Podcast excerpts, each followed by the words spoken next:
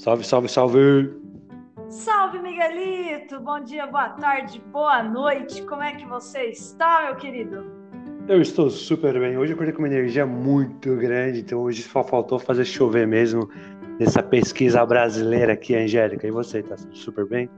Eu tô bem. Essa semana foi demais, apesar dos pesares, né? A gente morar no Brasil e ter notícia ruim todo dia, mas essa semana foi bem positiva, aconteceram coisas muito boas. É, a gente está gravando quinta-feira, dia 27 de maio, e ontem, dia 26, foi a última radioterapia da minha esposa, da minha querida Nanazinha, que deu uma voadora na cara do câncer de mama.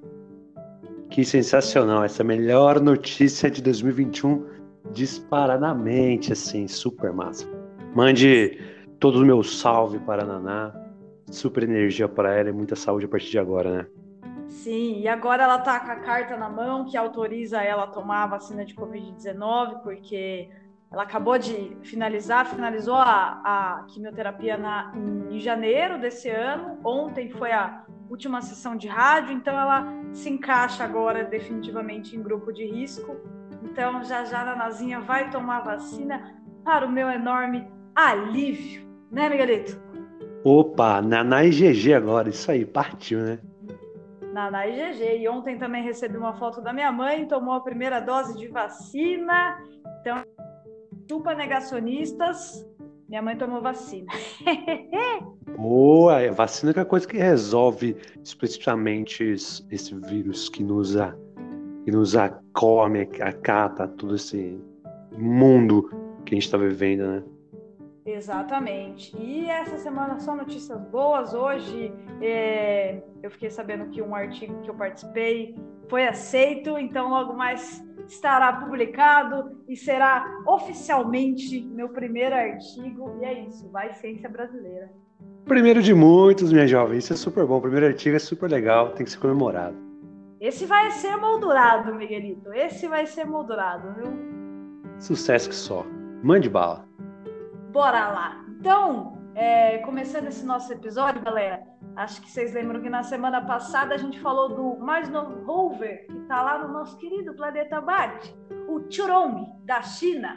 É, já foram liberadas mais fotos e mais vídeos, a gente compartilhou lá no nosso Twitter, para quem ainda não, se não segue, arroba Ciência na Manga, no Twitter e no Instagram.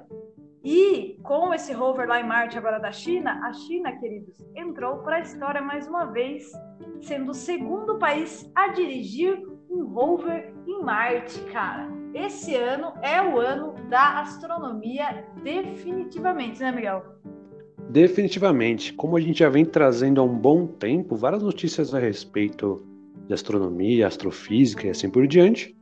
E mais uma vez, então, China entrando para a história. Muito legal tudo isso. A gente vê esse avanço tecnológico. É super importante. E algumas curiosidades dessa semana também. Não sei se você viu, Migs, mas foi achado moçada numa praia do litoral de São Paulo nesse final de semana.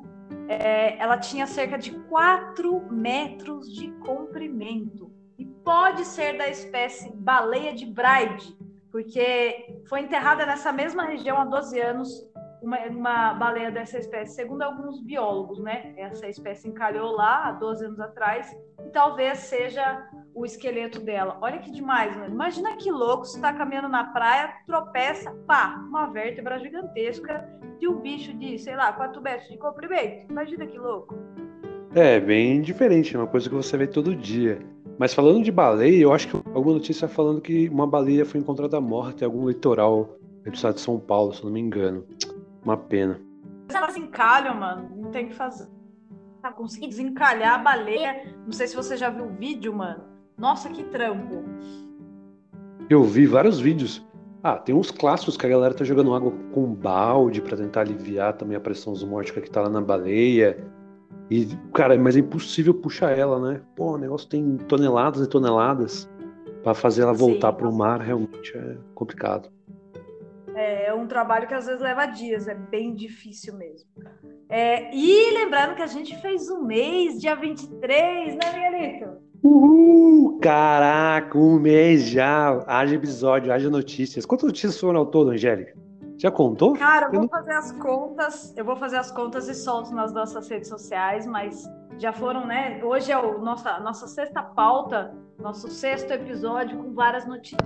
Seis, cara. Muito sucesso tudo isso. Eu acho que a gente já passou de 35 notícias nas nossas cinco últimas pautas. Hoje a gente vai passar possivelmente de 40. Meu, super divertido esse um mês. E é o primeiro mês de muitos, né? Vamos que vamos. Tomara. É como eu disse no primeiro episódio, é do interior pro mundo, espero eu. E espero que a gente esteja também, né, fazendo diferença na vida de alguém, que a gente tenha conseguido mudar pelo menos a cabeça de alguma pessoa que antes era negacionista ou tinha algumas dúvidas e agora tá aí gostando um pouco mais da ciência, que a nossa intenção é essa, né, Miguelito? Com certeza, levar a ciência de Bragança Paulista para o mundo, nossos ouvintes internacionais, nossos ouvintes bragantinos e bragantinas. Sucesso, sucesso demais tudo isso. É isso. E, como todo episódio, a gente faz uma pequena e singela homenagem a alguém, um grupo ou qualquer outra coisa. Justo hoje, no dia de hoje que a gente está gravando esse episódio, dia 27 de maio, é comemorado o dia da nossa querida Mata Atlântica, gente. Então, esse episódio é uma singela homenagem a esse bioma maravilhoso. A Mata Atlântica, gente, é a segunda maior floresta em extensão do Brasil e uma das que mais sofre com desmatamento também, infelizmente. É, a floresta ocupava, no passado, cerca de 1,3 milhões de quilômetros quadrados e hoje sobraram cerca de 7% dessa cobertura original apenas. 7%. E esse número é distribuído em cerca de 17, 17 estados. Além de espécies animais, quase em extinção no bioma, há espécies vegetais também, como alguns frutos nativos, como a cereja do Rio Grande, o cambuci, jussará, entre outros. Então é isso, galera. Vamos comemorar o Dia da Mata Atlântica, tentando ser um pouquinho mais consciente, valorizando mais esse meio, esse, esse bioma maravilhoso que a gente tem no Brasil e conhecido mundialmente, não só a Amazônia, mas a Mata Atlântica também. Certo, Miguelzito? Com certeza. Se a gente for falar um pouquinho mais também sobre todos os biomas que tem no Brasil, né? Você pega lá o primeiro lá de cima, a Amazônia, cara, considerado por muitos o que a gente tem mais de rico Aí você vem a Caatinga ali para perto do Nordeste, o Cerrado, que começa do oeste do, do estado de São Paulo e sobe até o norte, lá em cima. Pantanal, Mato Grossense, coisa linda de se ver. A gente tem o Pampa, lá embaixo no Rio Grande do Sul, e a nossa famosa aniversariante, Mata Atlântica. Eu fico pensando que realmente você pensa o seguinte: a Mata Atlântica como você mesmo comentou, ela sofre muito desmatamento, assim como a Amazônia, como os outros biomas também, né? Mas realmente a gente tem uma riqueza muito grande. Eu fico pensando por causa que a Mata Atlântica está num dos estados mais populosos, como São Paulo, Rio de Janeiro, e no, no sul e no Paraná, né? Vai subindo. E nesses estados realmente tem muito mais des, o desmatamento para promover a, a criação de novas casas, condomínios e afins. Então imagina o quanto a gente está perdendo, como você mesmo comentou, a gente perde muito bioma devido a todas as outras características de desmatamento, mas principalmente por causa dessa é, alta população desses estados onde já estava presente. E cara, o Brasil é muito grande, né? Tem, você vê, seis grandes biomas e cada um com a sua importância, é muito lindo ver isso. Sim, exatamente. Pensar que eram 1,3 milhões de quilômetros quadrados e hoje ter tipo 7% dessa cobertura original é muita coisa que foi perdida. E lembrando, gente, que tem fauna, tem flora que é endêmica desses lugares, né? Ou seja, elas só, só estão presentes nesse lugar. Se você desmata, entra extinção, esquece, já era, acabou. Entendeu? Então a gente tem que começar a tomar ciência disso, né? Cuidado que é nosso, porque planeta Terra é a nossa casa, cara. Não adianta só porque a gente está explorando Marte, como eu já falei, e achar que amanhã você está lá e está tudo bem. Não, a gente tem que dar valor para o que a gente tem aqui e tentar é, pôr em prática mais políticas públicas que possam, de alguma forma, tentar salvar o resto desses biomas, né? Não só da Mata Atlântica, mas Amazônia, que a gente sabe que sofre muito desmatamento, Caatinga, Cerrado, todos, né? A gente invadiu todos e todos têm, né, um infelizmente, um, um, resquício da passagem do ser humano lá.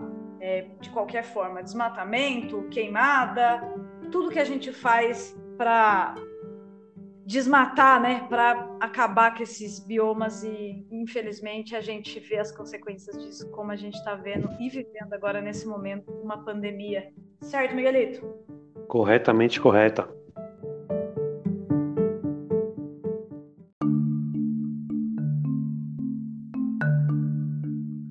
E agora, Miguelito, já foi as nossas curiosidades, a nossa homenagem desse episódio. Fala a primeira notícia para a gente, Miguelito. Essa primeira notícia ela é, é, clássica. Eu acho que algumas pessoas já tiveram acesso a ela algum tempo atrás. Sempre ela ressurge de vez em quando. Mas vamos comentá-las de novo, né? Então, falha no campo magnético da Terra está dando pelo Brasil. Bem, é, aqui na América do Sul, ali no Oceano Atlântico também, no sul do Oceano Atlântico, tem uma área onde o campo magnético é mais fraco, conhecida como Anomalia Magnética do Atlântico Sul, o AMAS. E nesse local há menos filtração de, de radiação solar né, e das partículas do espaço, que normalmente a gente considera lá que nosso campo magnético ele realmente ajuda muito a Terra em, é, em contraste a essas partículas de radiação solar. E alguns estudos recentes mostraram que o AMAS se move constantemente, desaparecendo de lugar, surgindo no outro. Então, aquele amiguinho que surge do nada, mas traz bastante consequências, vocês vão ver. Esse, o, por que, que surge, né, então, essa parte do nosso campo magnético e tudo mais? Então, o movimento do ferro líquido, que envolve o núcleo interno do nosso planeta Terra, resulta no campo magnético. E no núcleo interno, a gente sabe que tem é, ferro sólido.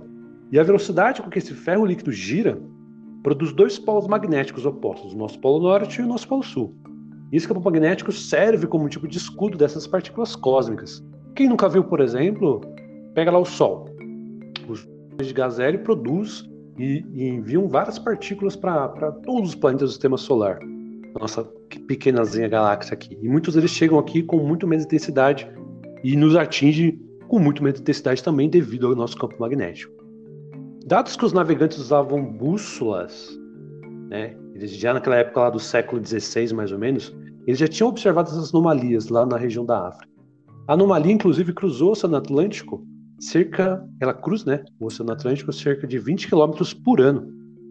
É só que ela fica de vez em quando maior e aos poucos ela vai diminuindo a sua intensidade. Alguns estudos realizados por alguns pesquisadores brasileiros e franceses demonstraram que essa anomalia não se move em linha reta e nem a uma velocidade constante, como se achava anteriormente. O trabalho usou dados terrestres e satélites da trajetória dessa anomalia de 1840 até o ano de 2020.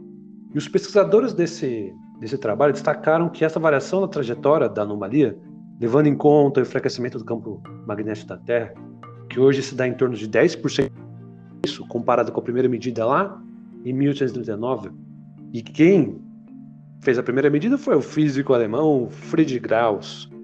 O, o, o Gauss é clássico, o matemático mais brilhante, ao meu ver, que surgiu nessa nossa terra.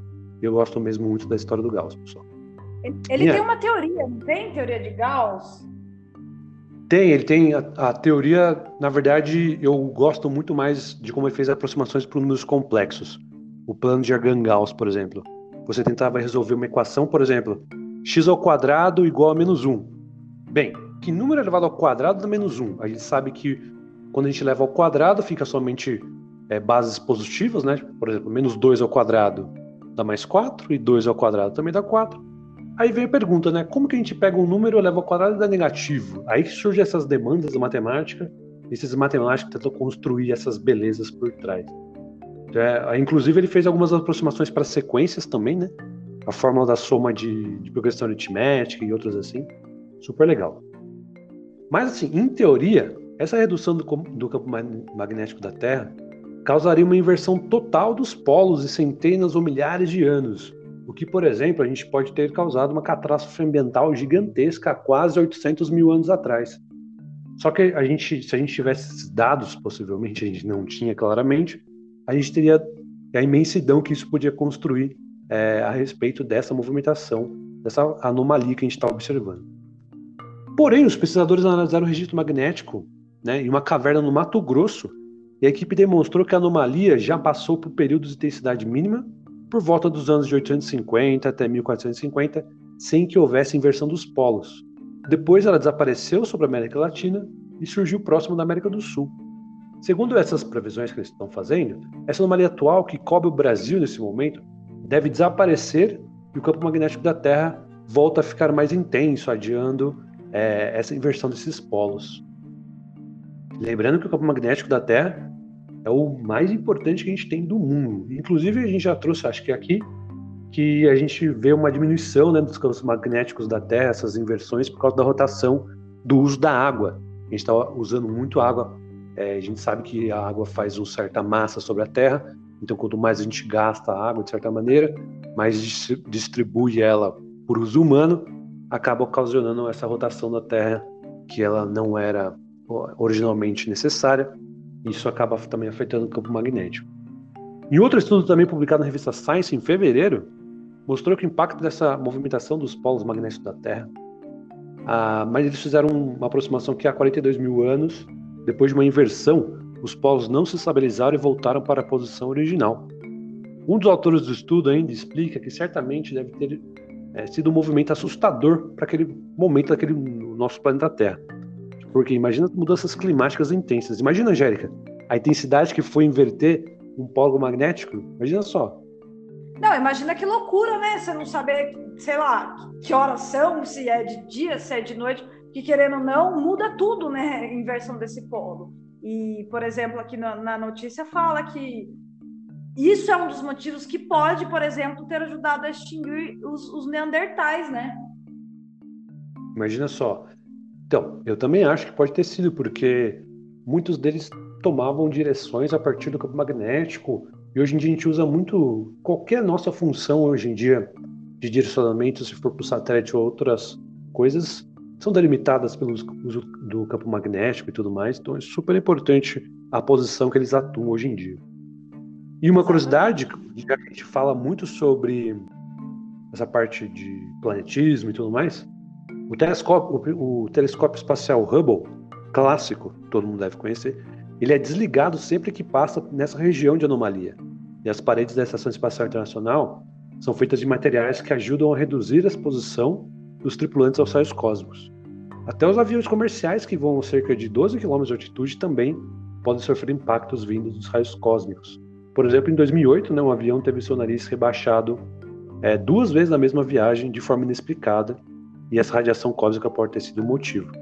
Essa radiação, esse buraco que surge ali, né, pode favorecer a entrada de maior intensidade de raios isso acaba realmente causando muitos problemas para nós. E aí, Angélica, o que você comenta sobre isso? Então, e lembrando, né, que a SpaceX do, do Elon Musk lá, ela, por exemplo, ela está pretendendo fazer viagens, né, até a órbita da Terra. Então, isso implica até nessas viagens, né, porque eles vão ter que ficar atentos e desligar alguns aparelhos quando eles passarem nesse ponto da América do Sul, por exemplo. Então, assim, implica em várias coisas, né? Ainda bem que a gente tem a ciência para ajudar a gente, né? Não é mesmo? Ainda bem, né? Se não tivesse a ciência, imagina só quanto que seria. Cada um ia ficar muito doido se rolasse alguma coisa a respeito Não, imagina. Imagina, você paga uma grana para dar um rolê na órbita da Terra, porque essa viagem não vai ser barata, né? Com certeza.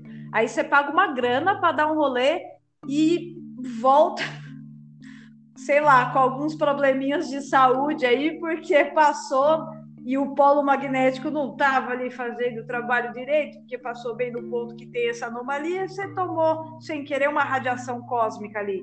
Deus que dibre, né, velho? Mas será que a gente não viraria o Quarteto Fantástico? Você acha que não? Porque originalmente os caras vieram de radiações cósmicas ali, hein? Faz sentido. Daí eu vi vantagem, entendeu? Se for para ganhar superpoder, daí eu quero, entendeu? Mas para ficar com doença aí, aí eu acho bobajada, né? É, também acho meio bobagem, né? Ficar com doença agora não rola, não.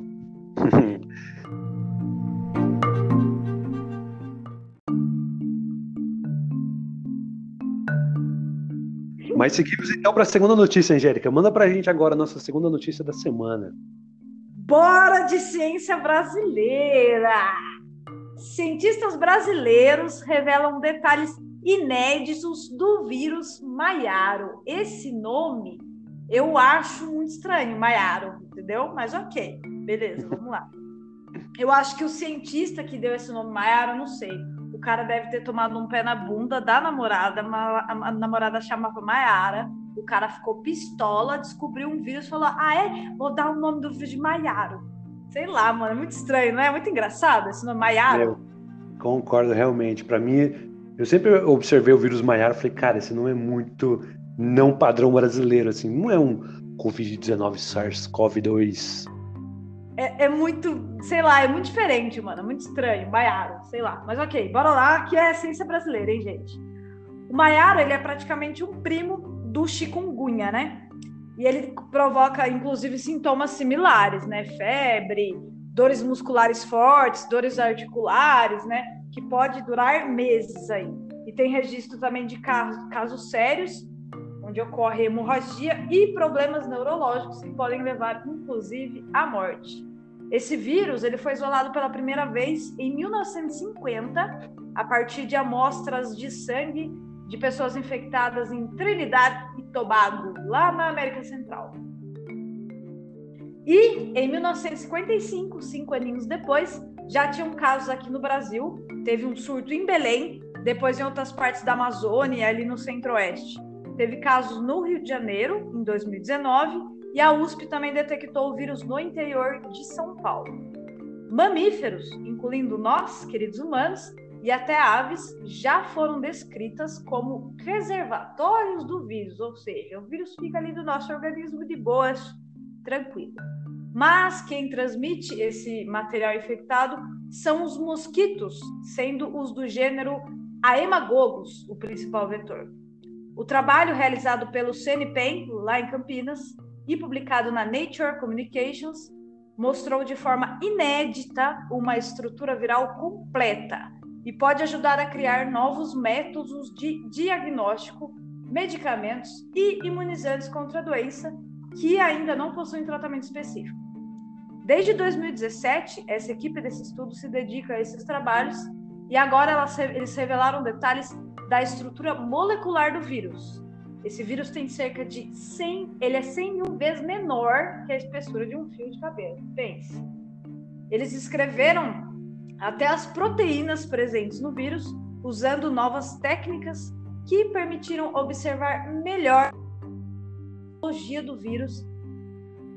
E eles descreveram, inclusive, como o vírus se organiza e como ocorre a interação das proteínas para conseguir ter essa organização, sendo isso de extrema importância para entender o ciclo de replicação do vírus e os possíveis pontos fracos dele. Um dos pesquisadores explica na notícia que é possível identificar as moléculas que sejam capazes de se ligar ao vírus, inibindo a sua replicação ou até a sua entrada nas células humanas, podendo resultar em futuros medicamentos para combater a doença. E o objetivo dessa equipe é justamente estudar esses vírus menos conhecidos da população, como o Maiaro, o Oropouche e o vírus da encefalite de St. Louis, todos presentes aqui no Brasil e na América Latina. O estudo contou com a ajuda do nosso querido Sirius, que eu acho que o Miguel já falou sobre ele aqui em algum episódio, que é aquele super laboratório de luz sincroton de quarta geração, usando uma técnica chamada criomicroscopia eletrônica. E os futuros estudos sobre os mecanismos de infecção, por exemplo, também serão realizados em conjunto com os cílios. Essa, esse outro vírus chamado Oropost, gente, ele foi descrito lá na década de 60, também em Trinidade e Tobago, Aqui no Brasil já foi registrado alguns casos na Amazônia. Ele também é transmitido por mosquitos, assim como a dengue, que a gente já conhece. E esse vírus da encefalite de St. Louis, ele é transmitido por mosquitos também, do gênero Culex. Ele causou alguns surtos na América do Norte e, mais recentemente, na Argentina, se não estou me enganada, em 2017, mas depois eu confirmo essa informação. E aqui na notícia eles citam que eles usaram uh, os sírios para fazer a técnica de criomicroscopia eletrônica. Parece um palavrão, mas é um negócio meio simples até. Essa criomicroscopia é uma das formas de microscopia eletrônica de transmissão, onde o material biológico, né, nesse caso o ele é estudado a temperaturas criogênicas, que são aquelas temperaturas muito, muito baixas. E essa técnica é boa porque ela permite imagens do material estudado como se ele estivesse em vivo, ou seja, as imagens são assim em ultra resolução e muito muito boa para fazer esses estudos. Por isso que essa técnica foi usada nesse estudo para conhecer melhor o querido vírus maiaro desse novo convencional. Certo, Miguelito? Correto. É, olha, mais uma vez a pesquisa brasileira, uma pesquisa de ponta. Eu, particularmente, uma curiosidade para vocês, pessoal, eu estagiei no CNPEM, no laboratório de biologia lá, entre 2011 e 2012. Foi onde eu comecei com a bioinformática, onde eu comecei com pesquisa. E lá realmente é um grande berço de pesquisa brasileira. Eu vi lá, por exemplo, eu vi o acelerador de partículas. Eles têm dois lá. Tem o maior, que é o dois anos atrás, e tem o menor também, né? Onde O Homem do Futuro foi gravado, o filme brasileiro, com o Celton Mello foi gravado lá. Inclusive, eu estava lá no dia da gravação, foi super bom. É, então, mas esse. Isso, mano, que demais! É, o Homem do Futuro foi. Eu cheguei um dia lá, tava chegando no estágio lá e tal, cheio do carro da Globo. Eu falei, caraca, que isso? Globo aqui dentro? Mas tinha muito carro mesmo. Aí meu chefe falou pra mim, não, estão gravando Homem do Futuro ali e tal. Falei, caraca, que legal. Aí eu fui lá, dei uma espionada, assim, na galera que tava gravando. Foi super legal, foi super legal. Vários cientistas do CNPEM apareceram no filme. Bem legal isso. É, mas lá, o acelerador de partículas era gigantesco. Eu fiquei apaixonado por aquele acelerador mínimo de. O pequenininho, né? De pequenininho. O negócio era gigante. Mas os Sirius é gigante. Pequenininha é. Naná, minha esposa, que tem 1,50m, pô. é verdade, o negócio lá era muito. É gigante. O anel, acho que tem deixa eu calcular, que deve ter uns 15 metros de raio. O pequeno. O Sirius, ele, nossa, quando eu saí de lá, em 2013, assim, mais ou menos, eles estavam começando a construir os Sirius. Então eu fui lá dentro da, da construção. Meu, é gigante, parece estádio de futebol. E realmente eles usam a cristalografia para fazer isso. Você coloca a proteína do vírus lá, aí o raio, o raio cósmico vem assim, bate e sai a proteína em 3D. Então isso é super importante para essas pesquisas com biologia, com é, vírus desconhecidos. A estrutura do vírus é muito importante. E o vídeo que eles publicaram lá no site do CNPEM, você consegue ver a estrutura realmente bem próxima, muito, muito resolução perfeita entre a, os átomos de proteína ali, que, é, os átomos e as interações entre as proteínas do vírus. Então é super legal, um estudo muito importante. E CNPEM é um marco na, na ciência brasileira, pô, lá foi sensacional. Eu realmente me. Eu, eu sinto que eu comecei como cientista lá dentro, então é um marco para mim também. Ah, que demais! Eu tenho muita vontade de conhecer. Quando eu estava trabalhando aí na, na Unicamp, que eu passava de van aí na frente todo dia, meu, o bagulho é gigantesco, assim, maravilhoso. Eu tenho muita vontade de conhecer. E também eles fizeram alguns estudos com o Covid-19 lá, né? Fizeram, fizeram vários estudos com Covid-19 e super legal. Eles estavam tentando fazer realmente a, a proteína spike, ela com interação com as proteínas de humano. Todos os trabalhos feitos lá no, no é, no Sirius, né? No Synchrotron era o menorzinho, o maior que é o Sirius. Então foi, uma, foi um investimento super bom. Qualquer, qualquer parte de avanço científico, de estrutura cristalográfica que você tiver de proteína, esse, essa ferramenta sensacional. Ciência brasileira, mais uma vez, mostrando para que veio e nos dando orgulho, como sempre.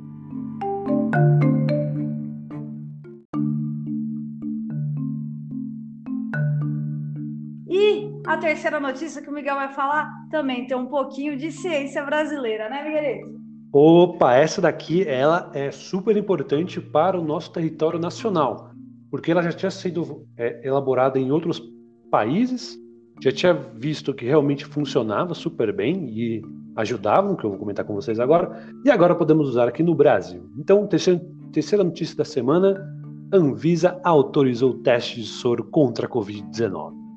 Então, na terça-feira, agora, dois dias atrás, a Anvisa autorizou o início dos testes em humanos do soro anti-Covid, desenvolvido pelo Instituto Butantan. Butantan aguardava muito desde março a autorização e agora realmente permite começar os estudos na semana que vem. lembrando, pessoal, também, a gente pode deixar para vocês é, um link, mas o Butantan liberou o cadastramento de pessoas que queiram doar plasmas para serem usados né, é, nos pacientes de Covid-19. Então tem várias lugares, tem vários lugares onde você pode, é, há vários laboratórios onde você pode cadastrar. Você vai lá, doa seu plasma e o Butantan utiliza ele depois, né, distribui ao longo do estado e no Brasil para que as pessoas utilizem. Então eu vou deixar, a gente vai deixar para vocês nas nossas redes sociais, inclusive no, né, no nosso episódio de hoje. Façam a sua parte quem já teve Covid. Você pode ajudar muito o amiguinho a sobreviver. Então, é, o material é feito a partir dos plasmas de cavalos. Os técnicos retiram o plasma que faz parte do sangue né, e levam para o Instituto Butantan de São Paulo. Os anticorpos são separados do plasma, transformando-se em um soro contra a Covid. Então a gente tem várias estratégias contra a Covid agora. Vacina chegando, essa parte de doação do plasma, do, do sangue humano, agora esse também esse soro contra o Covid-19 desenvolvido pelo Instituto Butantan. Então super legal isso. E no fim, os cavalos ajudam no teste e não são prejudicados, pois é injetado o vírus inativo neles, mas estimula a produção de anticorpos. E também eu já vi testes de outros animais, eu não me recordo quais agora, mas eu já vi testes de outros animais também.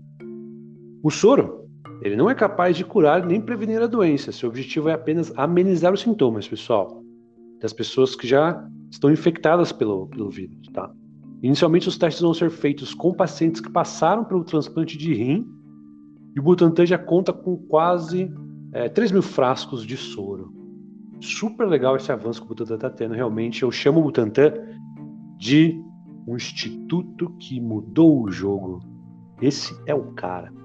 E é a primeira vez que a Anvisa precisa autorizar o uso de um soro, pois quando foi criado, os soros já eram utilizados e tinham sido autorizados por agências internacionais. Então, meu, de novo, a ciência brasileira avançando cada vez mais, a gente tem estrutura, a gente tem pesquisadores que fazem isso, bolsistas que fazem isso. Então, realmente acreditem que a gente pode mudar, mesmo estando no Brasil, mesmo estando aquém do que a gente pode fazer, mas a gente faz muito com o que a gente tem hoje em dia. Então, parabéns de novo, Butantan. E é isso aí, Angélica. Sucesso demais. Não, é, e lembrando que assim, gente, cientista brasileiro tem uma competência que vocês não têm noção do quanto entendeu? Porque a gente vem numa onda de corte de bolsas. Gente, bolsa, não sei se vocês sabem, mas bolsa é o salário do profissional. Bolsa é o salário do cientista. Cientista não tem férias. Cientista não tem atestado para não pode faltar, entendeu? Cientista às vezes trabalha no Natal porque tem experimento que você não pode deixar para fazer no outro dia. Tem experimento que levam, sei lá, 10, 12 horas. Você não pode largar o negócio sozinho, entendeu? Então, assim, dê valor para a ciência brasileira, porque aos trancos e barrancos a galera tá aí durante uma pandemia se matando de trabalhar para a galera acreditar em cloroquina que não tem eficácia contra a Covid-19, mas não quer tomar vacina, entendeu? Se entope de remédio sem eficácia, mas não acredita na vacina. Então, assim, dê valor para a ciência brasileira, porque eu já falei uma vez e vou falar de novo. Eu trabalhei três meses sem bolsa e não deixei de um dia trabalhar. Porque eu tenho amor pela minha profissão e não sou só eu. A gente sabe que tem muito cientista trabalhando sem bolsa, né, Miguel?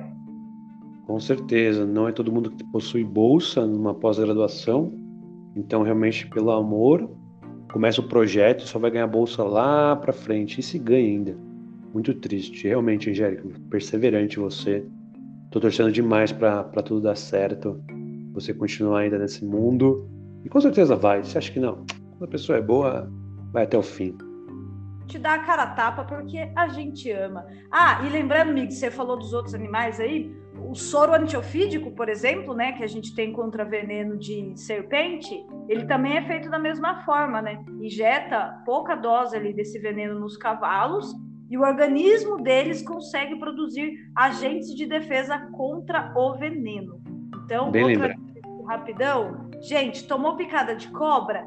Não, é que assim, tem umas, umas lendas que roda muito, até no interior, Miguel. Não sei se já ouviu falar umas coisas tipo, ah, mija em cima que tá de boa, chupa o veneno, faz torniquete. Não, gente, Primeiro, tomou picada de, de, de cobra, se entope de água, toma muita água para a sua circulação aumentar e corre para o hospital, tá? Por exemplo, aqui é, em Bragança, é a USF, né? A Santa Casa não tem, é a USF, o hospital aqui, que tem o soro antiofídico contra escorpião e serpente. Então, assim, tem várias, se eu não me engano, toda cidade tem. Se você mora no interior do interior, provavelmente a cidadezinha um pouquinho maior do lado vai ter. Todo hospital, a maioria deles de cidade interior, pelo menos vai ter um hospital que tem soro antiofídico.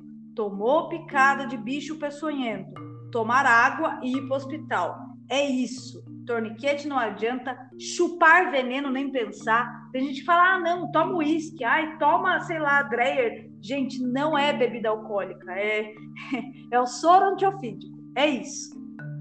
Muito bom. Sempre uma grande aula vindo de você e concordo totalmente. Em Bragança, e acho que em várias cidades interiores tem muitas lendas a partir disso. Em filme, muito também, né? Em filme tem de vez em quando chupar o sangue aqui para ver se tira o veneno. Meu, é, não, não. Aí a galera esquece que tá assistindo um filme, que às vezes é ficção científica, e quer levar aquilo para a vida. Não é assim. Eu sei que tem muita. Ah, não, mas o meu avô falava que foi picado por uma cobra e mijou em cima e tá tudo. Não, não é. Entendeu? Não é à toa que tem um, um soro antiofídico, entendeu? Porque tem veneno, demorou para ir para o hospital, meu amor. Você vai morrer. Então é isso. Tomar água, manter a calma também é imprescindível. Não pira. Calma, respira, toma água e vai para o hospital. É isso. Aliás, tem um perfil muito bom de um professor, professor especializado nisso, Cláudio, que é o Papo de Cobra, não sei se o Miguel já ouviu falar. Tem vídeo no YouTube também, é só procurar, procurar lá, Papo de Cobra, e ele dá umas dicas, ele dá aula, é assim, excelente, principalmente para gente que mora no interior, sabe que tem umas lendas pesadas, que vai passando de geração para geração mesmo, e assim, tem gente que a gente não pode achar que todo mundo tem acesso à informação e vai saber. Não. Então é bom a gente ter esse tipo de informação para passar para o máximo de pessoas possíveis, né, Miguel? Com certeza, Papo de Cobra é famoso. Já vi alguns vídeos dele, então, pessoal, sigam lá as dicas, muito importante, principalmente agora, essa época, né, que tem é, proliferação de muitos escorpiões, então super atento vocês. E vamos que vamos, né, Angélica? Bora!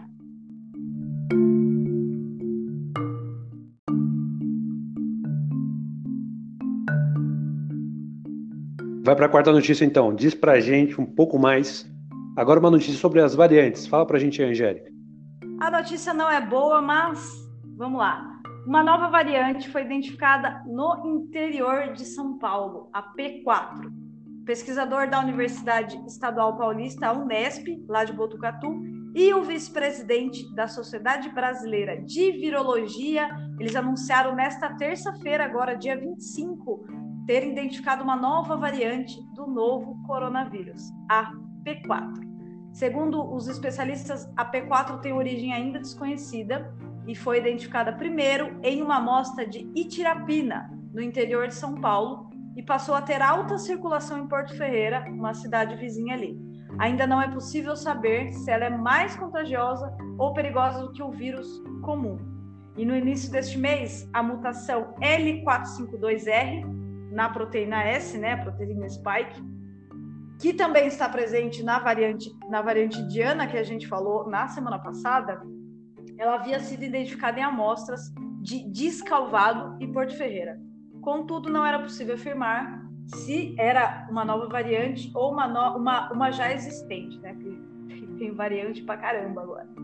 É, e segundo o pesquisador, foram encontrados casos dessa P4 em 21 cidades do estado de São Paulo, entre elas Porto Ferreira, Santa Cruz das Palmeiras, Tambaú e Tirapina, Rio Claro, Araras, Mococa, Caconde, Tapiratiba, São José do Rio Pardo, Descalvado, Pirassununga, Sumaré, Ipeúna, Cordeirópolis, Itapira, Cesário Lange, Itapetininga, Capão Bonito, Iperó e São Miguel Arcanjo. Acabamos de ter uma aula de geografia que metade dessas cidades eu nem conhecia, mas vamos lá. E a amostra mais antiga dessa nova variante é de fevereiro. Lembrando que estamos em maio, hein, gente? E é da cidade de Itirapina. E a partir de agora, mais órgãos passam a estudar a variante e buscam identificar a origem. Lembrando, gente, que além da P4, temos a P1 de Manaus e temos agora a nova variante indiana que já está presente no território brasileiro também, né, Miguelito? Corretamente correta. Inclusive, você viu da variante, da variante indiana que a pessoa, teve uma pessoa que chegou no aeroporto de Guarulhos com sintomas Chegou da Índia com sintomas e a pessoa ainda foi para o Rio de Janeiro, lá no Galeão, ficou no hotel do lado do Galeão, passou a noite lá, voltou para cá e aí sim que ela foi isolada e tudo mais. Então, cara, como assim a pessoa tem esse senso de, pô, estou com sintomas e tal? E Não mesmo é, a galera... Você tem que ter um mínimo de empatia, cara. Você tá com sintomas, você não sabe. Ah, beleza, mas tá tendo vacinação de gripe, a gente vai entrar no inverno. Gripe tá aí também, mas você não sabe o que, que é, anjo. Fique em casa, tá tossindo, tá com a garganta ruim, tá com dor no corpo, sintoma de gripe normal, você não sabe se é só uma gripe corriqueira ou se é Covid-19. Fique em casa, entendeu? Não é só a sua vida que você tá pondo em risco, é a vida de muitos outros, né, Miguel?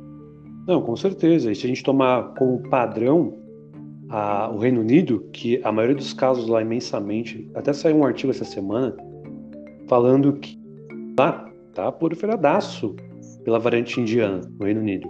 E eles fizeram uma pesquisa, a acessibilidade da vacina de Oxford, né, de 79 cai para mais ou menos 60%. Então você vê que realmente afeta um pouco, sabe? Tem essa distinção, essa mutação na proteína S, como você comentou, que é de entrada do vírus na célula humana, faz muita diferença. E no Brasil a gente já comentou várias vezes isso. Você que está vacinado, não prolifere o vírus, porque teoricamente, se você está com o vírus, ele vai poder se tornar mais resistente, criar mutações mais resistentes e você proliferar lá para frente. Então, tipo, continue usando máscara, continue fazendo distanciamento social, consciente, porque no Brasil a gente não tem uma grande leva de população ainda vacinada e vai demorar bastante. Então Exatamente. todo mundo tem que tomar consciência ainda. Exatamente. Eu tô vendo um monte de gente comemorar, tomei a segunda dose, comemora com os outros, assim. Eu vi vários vídeos no Facebook, no Instagram.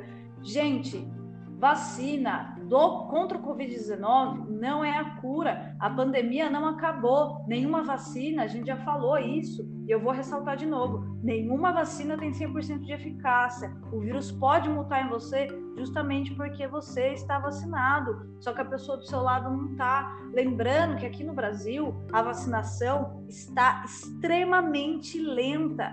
Então, ok, você tomou a primeira, a segunda dose, parabéns, estou muito feliz por você. Eu espero que já já todo mundo esteja nesse patamar, mas pensa nas pessoas do seu lado, pensa na sua família, nos seus amigos.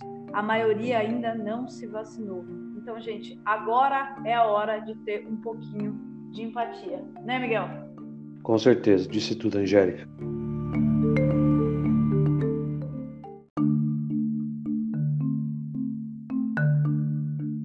Vamos que vamos, né? Bora! Agora conta pra gente a nossa quinta e última notícia da semana, Miguelito. Ah, mais uma notícia brasileira aqui pintando, pessoal. E essa é muito interessante. Eu, particularmente, achei ela sensacional. Então, um vírus primitivo pode aumentar as mortes em UTIs. Então, agora é uma notícia extremamente legal, eu acho super boa, em termos biológicos, de curiosidade, não que é, esse aumento de mortes seja vocês entenderam. É, lembrando que é, querendo ou não, mais uma preocupação para a gente aí, né, Miguel? Não, com certeza. Essa descoberta é muitíssimo importante. Para mim, é, é uma das principais notícias que a gente tem no Brasil de descoberta em relação ao Covid-19. Então, que pode mudar radicalmente como a gente está observando a doença e como ela contribui para o nosso corpo humano. Então, pessoal, um vírus primitivo presentes nos humanos há milhares de anos, pode estar sendo ativado pelo coronavírus e provocando aumento de mortes em pacientes graves.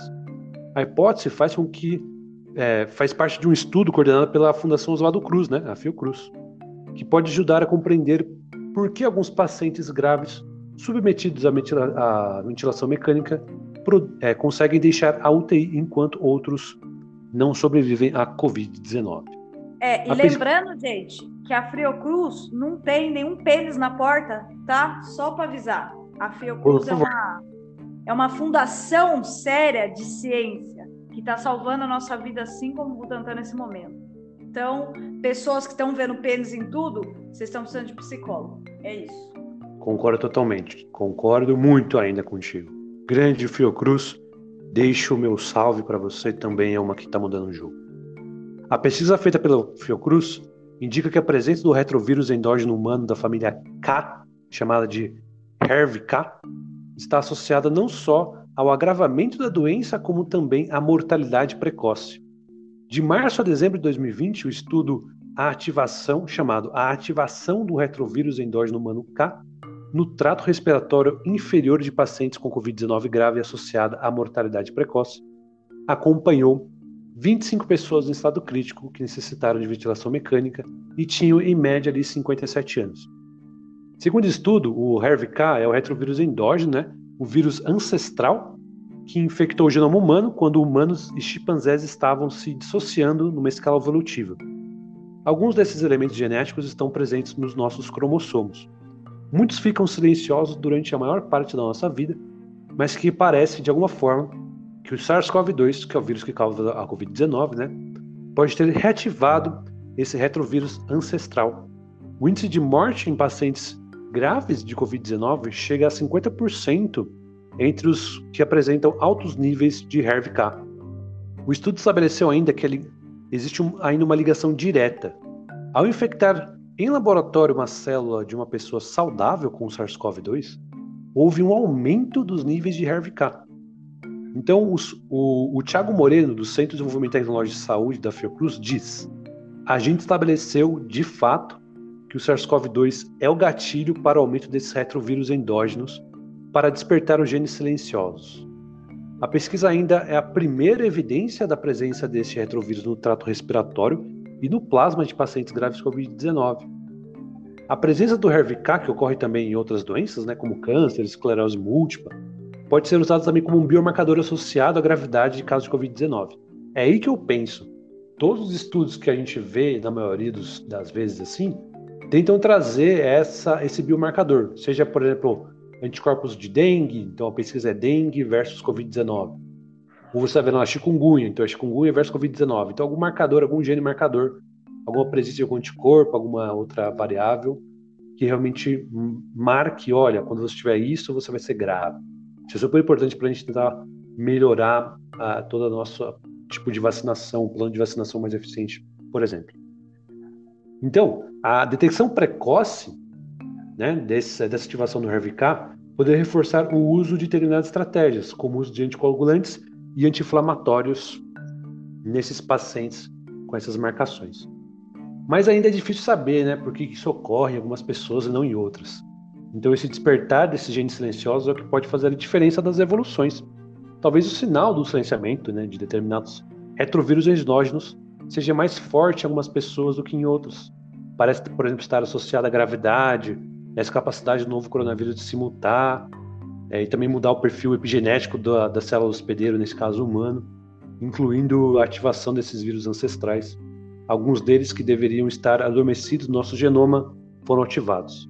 Então, para vocês verem que essa pesquisa é super importante, e quem diria que um retrovírus ancestral poderia estar sendo ligado ao SARS-CoV-2?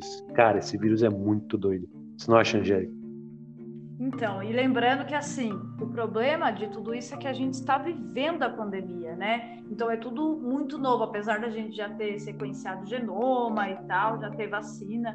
Cada dia a gente descobre mais coisas, cada dia a gente descobre mais efeitos a longo prazo de quem já teve, até de quem teve a forma leve da doença.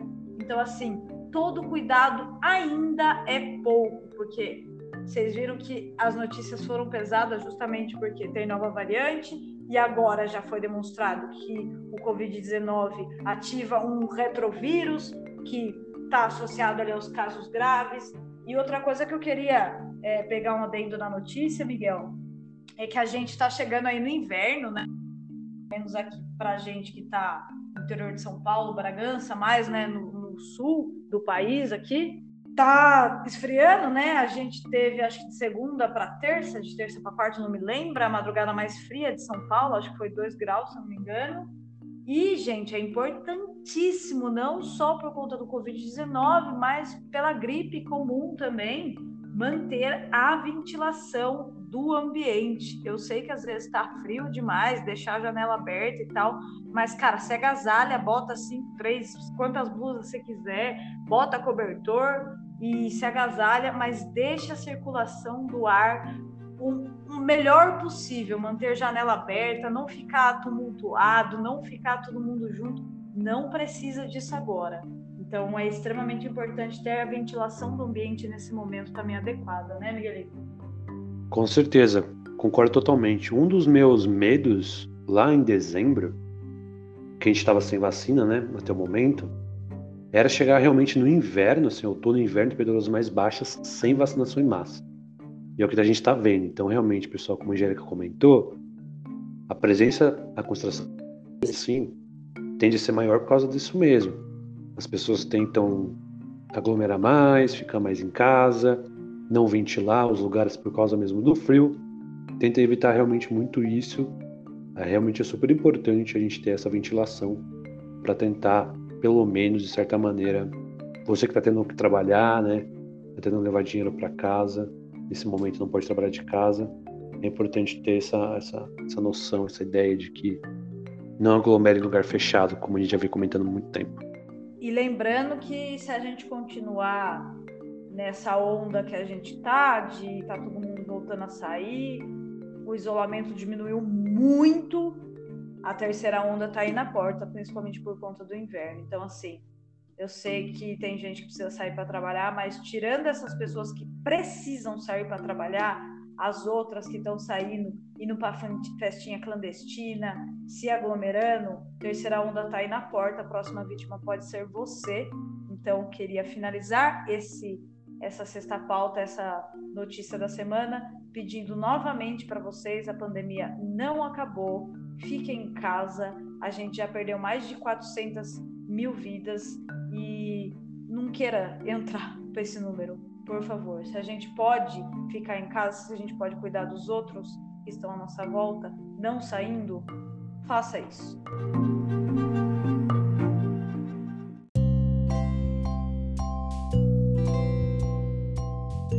Então, o mesmo de sempre.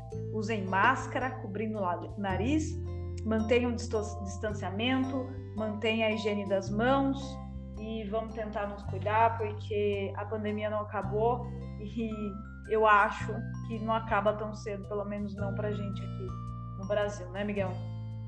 Com certeza, disse tudo, Angélica. Esse episódio é sempre importante de terminar reforçando isso, mas essas notícias, algumas que foram bem legais, outras já com alguma grande preocupação, e você comentou da, da terceira onda, eu especificamente acho que a gente nas próximas semanas vai ter um aumento muito grande no número de casos, que as pessoas estão normalizando duas mil mortes. Então, para mim, isso é inadmissível. A gente tem que realmente reverter isso. E não tem que fazer. Algumas cidades do São Paulo já estão entrando no lockdown e aposto que outras vão seguir o mesmo fluxo. É uma pena, né, Angélica? Esperamos que sim, né? Porque o que falta para a gente é um lockdown decente, vacinação em massa. Enquanto não tem a vacinação em massa, vamos cada um fazer a nossa parte. E é isso. Encerro esse episódio com a mesma mensagem de sempre. Se cuidem, por favor. Um beijo do coração de vocês e chupa essa banda. Obrigado pelo, pela presença, pessoal. Último dia a todo mundo. Vamos que vamos até semana que vem. Chupa e... essa banda. Lembrando que amanhã tem gravação de episódio especial que vocês escolheram e vamos falar com Raoni Rebouças, pesquisador de sapinhos. Vamos falar sobre os sapos gigantes de ilhas que têm sotaque e fazem bullying. É isso. Amanhã a gravação vai ser às 5 da tarde, amanhã, dia 28, e o episódio vai ser liberado sabadão para você passar o final de semana maratonando Ciência na Manga. Chupa essa manga, anjo. Sucesso demais. Acompanhe a gente, pessoal. Chupa essa manga. Valeu! Falou! Tchau!